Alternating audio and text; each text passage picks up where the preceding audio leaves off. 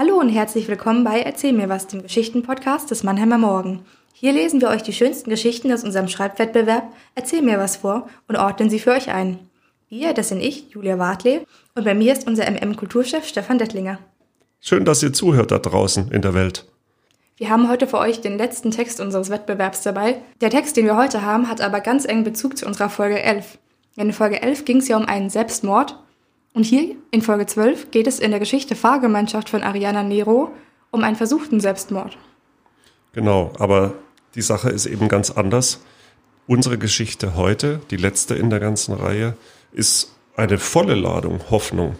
Eine, wie man so schön sagt, wie der Lateiner sagt, eine per aspera ad astra Geschichte. Durch das Raue zum Licht, zumindest fast, denn die Protagonistin Laura, der wir hier folgen die ganze Zeit, geht mit ihrem Cinquecento durch die raue Hölle und landet mit ihrem Mitfahrer im Licht Münchens. Wo sich, wo sich Laura aber am Ende eine Zigarette ansteckt und, so einigermaßen der Wortlaut, nach vorne blickt. Und Aria Nero, die Autorin, verhindert aber den Kitsch-Faktor. Es gibt keinen Kuss, es gibt keinen Sex, nichts davon, nicht mal die die die die E-Mail-Adresse wird ausgetauscht oder die Telefonnummer. Und in diesem Laura steckt sich eine an, startet den Cinquecento und blickt nach vorne, drückt sich aus, dass sich das Blatt gewendet hat. Das, das zerstörerische Negative, von dem du gesprochen hast vorhin, verloren hat gegen die Hoffnung und dass es für jedes Problem, und sei es noch so aussichtslos, eine Lösung gibt. Ups, jetzt habe ich wahrscheinlich zu viel verraten, oder? Nee, denn im Grunde ist es doch genau die, der Kern von Hoffnung, den du gerade beschrieben hast.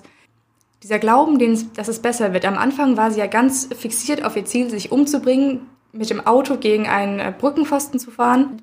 Durch das Gespräch mit dem Mitfahrer, den sie dann mitnimmt, dadurch bekommt sie eine ganz andere Perspektive aus Leben. Hm, Im Dunkeln bleibt ja noch so ein bisschen das ihr psychologisches Problem, denn ähm, wer sich tatsächlich umbringen will, muss ja ganz massive Probleme haben. Und hier ist immer nur die Rede davon, dass ihre Gedanken äh, wie ein Karussell um sich selbst äh, kreisen. Und äh, also ich habe mich persönlich schon gefragt, was es ist, ob das tatsächlich irgendwie eine psychologische Krankheit ist oder ob sie irgendwas, äh, irgendwas verloren hat, ob sie Existenzängste hat oder Verlustängste und so weiter. Ähm, ich weiß nicht, wie es dir ging dabei, was ihre Probleme eigentlich sind. Ich finde es eigentlich gar nicht so relevant tatsächlich, was ihre Probleme sind. Ich meine, wir haben ein paar Sachen geschildert, dass sie zum Beispiel ein schlechtes Verhältnis zu ihren Eltern hat und auch sagt, sie sieht die beiden gar nicht als ihre Eltern.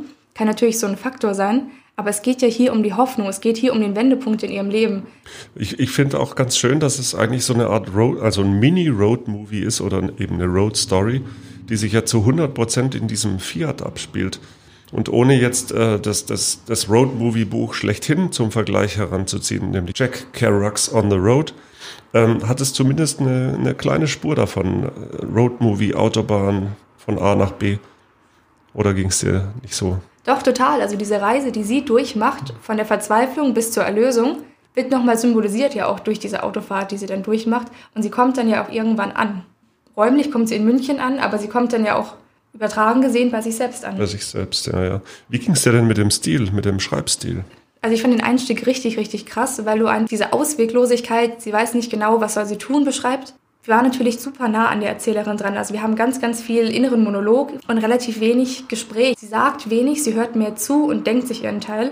Mhm. Mir ging es auch so. Also ich, es ist ja letztlich ein allwissender Erzähler, der hier erzählt, der aber vor allem natürlich von ihr erzählt und über Laura Bescheid weiß, deren Martern er ja auch äh, ein Stück weit beschreibt, als stecke eigentlich er bzw. sie in der Laura drin der Anhalter wiederum denkt in dem Text überhaupt nicht, der handelt nur und spricht. Das, das war's. Und ähm, er ist für den Wandel der Geschichte im Prinzip so eine Art Katalysator, der von A nach B will, der Laura zeigt, dass es ganz andere Probleme auf der Welt gibt. Er berichtet ja von seinen Reisen nach Malaysia und von den armen Leuten dort, die irgendwie an der Zahnwurzelentzündung verrecken. Und ähm, dass es eben andere Probleme gibt, als die, sich nur mit sich selbst zu beschäftigen, mit seiner eigenen Psychologie, mit seinen eigenen Problemen. Und ähm, der auftaucht, wirkt und dann wieder verschwindet. Es ist eigentlich ein, wirklich als Spannungsbogen schön gemacht. Man bleibt auch voll dran an diesem Schicksal über diese, keine Ahnung, 8000, 9000 Zeichen, die wir eben vorgegeben hatten für die Geschichten. Genau, und die werden wir euch auch gleich vortragen. Vorab noch ein kleiner Hinweis. Wenn ihr Ariana Nero helfen wollt, mit ihrer Geschichte Fahrgemeinschaft bei unserem Wettbewerb einen Büchergutschein zu gewinnen, dann stimmt doch für sie ab. Das geht ganz einfach ab sofort bis zum 14. Mai. Geht einmal auf unsere Website dafür. Und jetzt wünsche ich euch viel Vergnügen mit dem letzten Text. Fahrgemeinschaft. Laura steigt in ihren rosa Cinquecento und fährt los. Sie ist fest entschlossen, es diesmal durchzuziehen. Hat sich die Szene mindestens hundertmal vorgestellt. Wie sie die Autobahn erreicht, die Strecke Richtung Norden.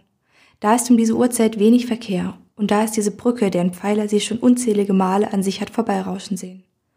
Bisher hatte sie nicht den Mut dazu, doch heute ist es endlich soweit. Es ist vorbei, macht keinen Sinn mehr. Sie will, sie muss es einfach beenden. Laura dreht die Musik lauter. Ihre Umgebung nimmt sie kaum wahr.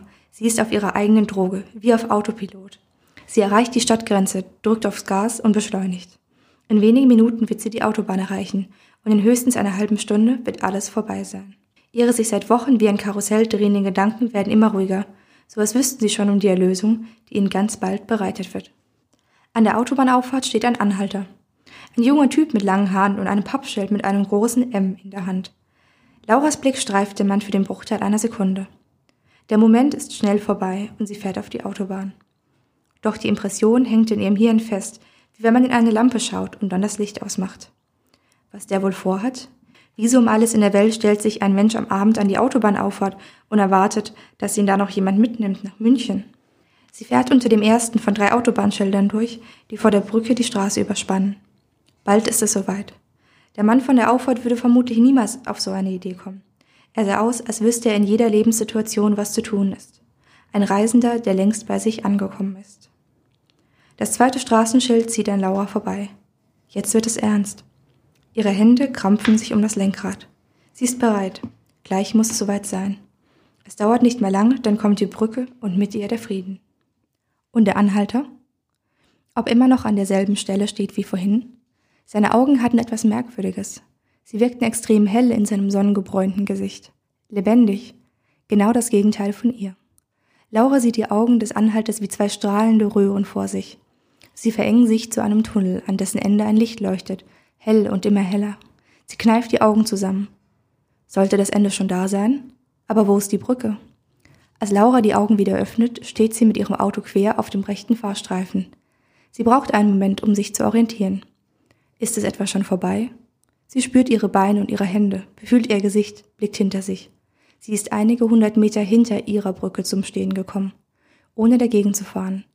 Sie hat in diesen Lichttunnel geschaut und ist dann einfach am Ziel vorbeigefahren. Laura tritt zitternd das Gaspedal durch, lenkt den Wagen geradeaus und fährt an der nächsten Ausfahrt zurück Richtung Süden. Er steht noch da, an genau derselben Stelle wie vorhin. Merkwürdig genug, dass sie niemand mitgenommen hat. Sie könnte jetzt einfach wieder auf die Autobahn fahren und ihr Vorhaben vollenden.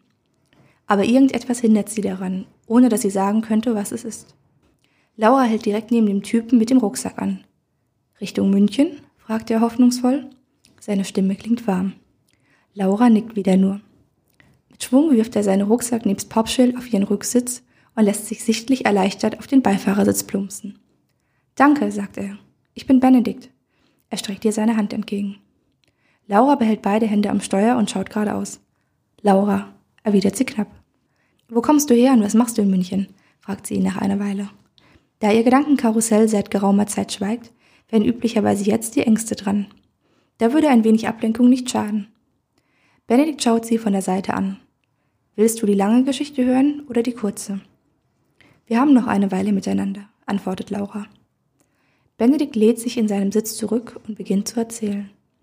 Von seiner Kindheit in Norddeutschland, seiner Familie. Er berichtet von seiner italienischen Freundin Chiara, die er beim Studium in München kennengelernt hat. Dass er die letzten Jahre auf Weltreise war, mal hier, mal da, Work and Travel, immer mit Zwischenstopp bei Chiara. Seine Stimmung ändert sich an der Stelle, wo er davon redet, wie Chiara ihm vor zwei Wochen gesteckt hat, dass sie schwanger ist. Nicht von ihm. Von einem Kerl, der ihr Sicherheit bieten kann. Sicherheit, denkt Laura. Was bedeutet das schon?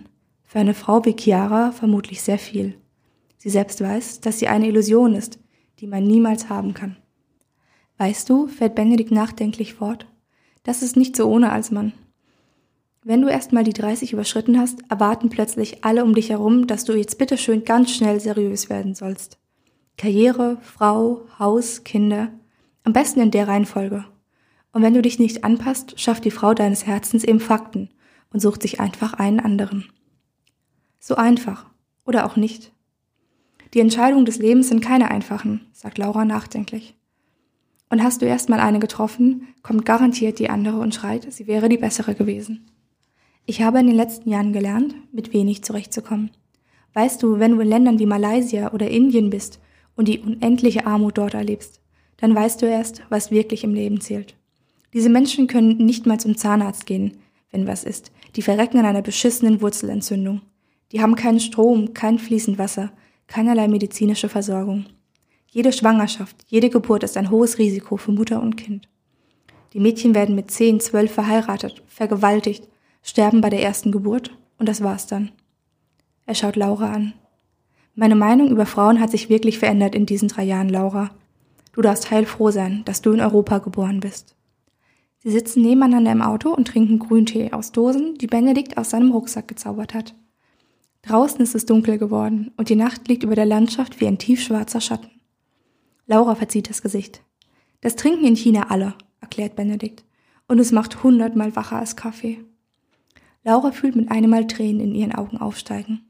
Sie weiß nicht, ob sie von dem widerlichen Grüntee kommen oder von Benedikts Geschichte.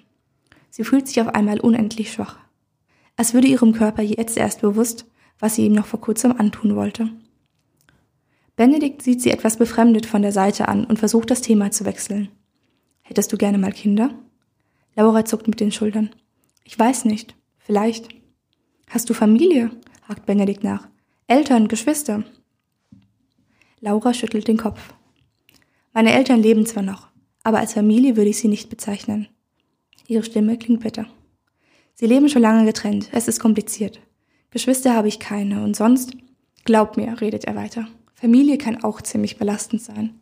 Ich wurde mein Leben lang an meinen Brüdern gemessen. Sie sind wie meine Eltern, erfüllen all ihre Erwartungen, während ich immer anders war. Verstehe, murmelt Laura. In Wahrheit kann sie das nicht aus eigener Erfahrung nachvollziehen. Sie selbst hat nie das Gefühl gehabt, dass ihre Eltern irgendetwas von ihr erwarten. Im Gegenteil. Ihr Herz zieht sich zusammen. Eltern zu haben, die etwas von einem erwarten, sich um einen kümmern, das stellt sie sich wunderschön vor.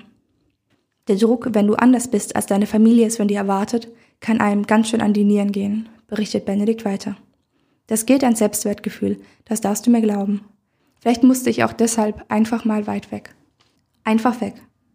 Laura wäre vor ein paar Stunden auch beinahe einfach weg gewesen. Nur auf eine völlig andere Art. Sie stellt fest, dass sie tatsächlich nie wirklich darüber nachgedacht hat, dass es auch andere Lösungen geben könnte. Es müsste ja nicht gleich eine Weltreise sein. In einer knappen Stunde werden sie München erreicht haben. Laura weiß noch immer nicht, was sie macht, wenn sie ihren Mitfahrer abgeliefert hat. Der Abschied von Benedikt ist kurz und schmerzlos. Nachdem er ausgestiegen ist, fühlt Laura eine merkwürdige Mischung aus Leere und Kraft. Als sie wieder im Auto sitzt, sieht sie eine halbvolle thailändische Kekspackung auf dem Beifahrersitz. Benedikt hat sie ihr dagelassen. Sie muss lächeln. Im Auto riecht es nach einer Mischung aus Kaugummi und Zigaretten.